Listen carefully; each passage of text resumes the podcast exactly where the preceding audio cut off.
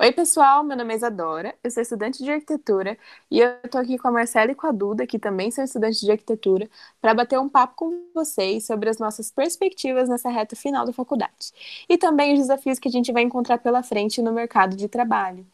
Duda, como tem sido essa fase do TCC para você?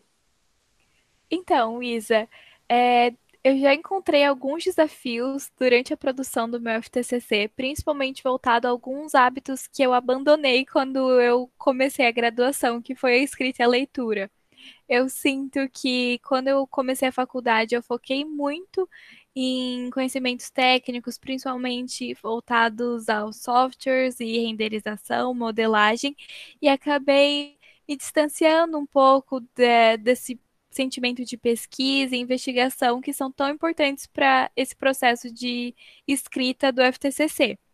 E uma coisa que eu achei muito interessante que a Lúcia Santaella cita é que é muito importante a gente pré-estabelecer os passos do nosso projeto de pesquisa antes mesmo de começar a pesquisa, porque esses conceitos eles vão ser, ser norteadores para os nossos estudos preliminares e não se, necessariamente serão decisivos, mas ao longo do desenvolvimento do projeto de pesquisa, eles vão sendo melhores definidos e ganhar uma certa concretude. Então, gostei muito dessa fala que diz que a gente tem que estabelecer uma visão geral antes de começar as partes, de fato, que é um pouco diferente do que acontece no, nos primeiros anos da graduação, onde a gente aprende a pensar apenas nas partes. Muito do, do, disso acontece por conta das entregas, né, do, do sistema de avaliação, em que a gente faz o partido, os, as condicionantes de projeto, estudo preliminar e não tem uma visão do todo. Mas eu sinto que eu me, eu me acostumei muito a pensar dessa forma, um pouco em caixinhas, e a partir do momento que a gente começou a ter necessidade de ter uma visão geral, é, eu sinto um pouco de dificuldade de ter essa, esse conceito assim do todo, que é exatamente o que ela fala no no texto dela de comunicação e pesquisa, que é a importância da gente definir o todo e as partes em conjuntos, que está sendo para mim o maior desafio durante a produção do FTCC, é de fato estabelecer essa, essa visão geral do macro sem ter um micro bem definido. Concordo que um dos maiores desafios desse processo de formação é a escrita da monografia, porque nós temos que explicar, embasar toda a ideia e o conceito do projeto, porque um trabalho de conclusão de curso precisa ter uma relevância significativa não só para a arquitetura, mas para a sociedade. E para desenvolver esse texto, a gente acaba sendo colocado à frente de problemas multidimensionais. Isso entra em conflito com os pensamentos unidimensionais que nós estamos acostumados a ter. E isso é abordado pelo autor Edgar Morin no texto da necessidade de um pensamento complexo, onde ele diz, é, da, onde ele descreve, na verdade, a necessidade de substituir esse pensamento que separa por um pensamento que une, que seria justamente o pensamento complexo, é, porque ele distingue os assuntos das áreas diferentes, mas não separa é, a ponto de tratar eles como fatos isolados ele une esses assuntos por meio de uma contextualização em que eles estejam incluídos, né, ambos incluídos. E também, pegando um gancho um pouco do que você falou, hoje, hoje em dia, no mercado de arquitetura, a gente vê essa necessidade de domínio dos softwares, porque por meio deles a gente consegue criar maquetes 3D que reproduzem um pouco da realidade. E isso auxilia os profissionais também a tomar as melhores decisões. E isso a gente consegue assimilar também com o saber informático que o Pierre Levy descreve. Caracteriza justamente pela busca é, da velocidade e da pertinência da execução, ou seja, os profissionais acabam ganhando mais tempo projetando por meio desses programas, por esses modelos, e também acabam desenvolvendo uma certa intuição sobre essas relações de causa e efeito, até falando em questões de estrutura mesmo que ocorrem por meio dessas simulações que podem ser feitas nesses modelos. Mas aí entra em conflito é, essas informações que o, principalmente o recém-formado tem, que ele adquiriu todo, tudo isso na universidade, com essas informações que o mercado de trabalho exige. E daí acaba entrando em choque as informações e ele acaba tendo inseguranças, acaba tendo dúvidas. Só que, na verdade, a gente precisa, precisa ter claro que a faculdade dá instrumentos para a gente, para que a gente consiga tomar as decisões mais coerentes na nossa vida profissional. E essas práticas que a gente precisa desenvolver no dia a dia, é, elas não têm um roteiro a ser seguido, como, por exemplo, qual vai ser o passo a passo que o profissional vai estabelecer do início ao fim do projeto, qual o preço que ele vai estabelecer para o projeto dele, como ele vai fazer uma reunião com o cliente, é, em que momento essa reunião vai acontecer. Isso é uma coisa que acaba se tornando muito pessoal e que, na verdade, o profissional só vai entender a real necessidade dele na tentativa e no erro. Não tem como descrever um roteiro para isso, não tem como ser algo rígido.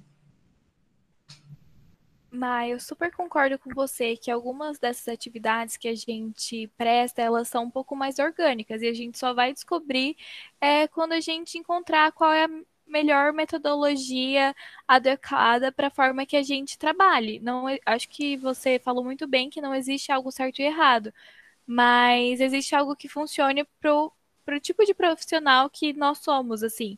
Mas uma coisa que eu tenho observado é que grande parte dos escritórios, eles adotam praticamente um, um método de Fordismo, assim, de trabalho, sabe? Cada estagiário é responsável apenas para uma área de projeto, e eu acho que isso limita um pouco as experiências que a gente tem durante esse período de estágio, que vão sim refletir é, na nossa vida profissional. Por exemplo, muitos poucos escritórios que eu conheço é, disponibilizam uma abertura para os estagiários participar dessas atividades que você falou que são um pouco mais flexíveis, como a parte de precificação, de administração. E então eu acho que essa parte mais burocrática e de dia a dia mesmo, de contato com o cliente, acaba ficando um pouco defasada assim na nossa bagagem, justamente por ter um interesse da parte técnica tão grande e a parte mais fluida e de contato com, com cliente e essa parte mais, como você falou, é, flexível, acho que fica faltando durante a nossa formação. Verdade, meninas? E agora falando mais, um mais um pouquinho do ato de projetar em si, a gente sai da faculdade bem condicionado a fazer projeto da forma como a gente aprendeu na academia, com uma metodologia, um passo a passo. E a gente chega com essa característica no mercado de trabalho, que tem uma face muito diferente da academia, né, com vícios, e acaba tendo uma confusão, né? Então, é muito importante que a gente tenha muita clareza de tudo que a gente aprendeu na academia, para que a gente não abandone as práticas adquiridas lá. A gente vê muito claro o abandono dessas práticas acadêmicas quando a gente nota que muitos arquitetos criam espaços que não condizem com o período atual que a gente vive como, por exemplo, um projeto completamente novo, que está sendo executado no período atual, com o uso dos boiseries, né? Que é um elemento do período clássico e do neoclássico, sendo que hoje a gente vive o período contemporâneo, né? É... Então a gente nota o uso de um elemento completamente fora de contexto, que revela uma falta de técnica, um abandono das práticas aprendidas na academia. Algo aceitável seria usar esses elementos em lugares que a arquitetura corresponde a esse período, né? Como, por exemplo, na Avenida Atlântica, no Rio, é, no Recife Antigo, que é a região mais antiga do Recife, que tem umas edificações que realmente corresponde a esse período, né? Que condiz usar esses, esses tipos de elementos. Mas é muito incoerente fazer esse uso num projeto completamente novo. E o Manuel Castells fala muito dessa necessidade, né? Da gente fazer projetos adequados ao período que a gente vive. E acho que um outro erro muito comum, né, não só na arquitetura, como em todas as profissões, é a correria, né, que faz a gente pular etapa, é, desvalorizar o método que é tão conservado na academia. Então, na arquitetura, a gente vai fazendo projetos cada vez mais simplórios, né, no meio dessa correria. Projetos pobres e com uma visão micro, né? Porque a gente sai da academia fazendo sempre da escala macro para micro, da cidade para o bairro, do bairro para casa, da casa para o ambiente. Mas aí a gente começa a pensar só na escala do ambiente, parte direto para o ambiente, e aí começa a ficar uma coisa completamente fora de contexto. Então, com todas essas constatações, a gente vê necessidade de estar sempre estudando para conciliar o conhecimento da academia com as necessidades do mercado de trabalho, fazendo uma ponte entre esses dois ambientes, né?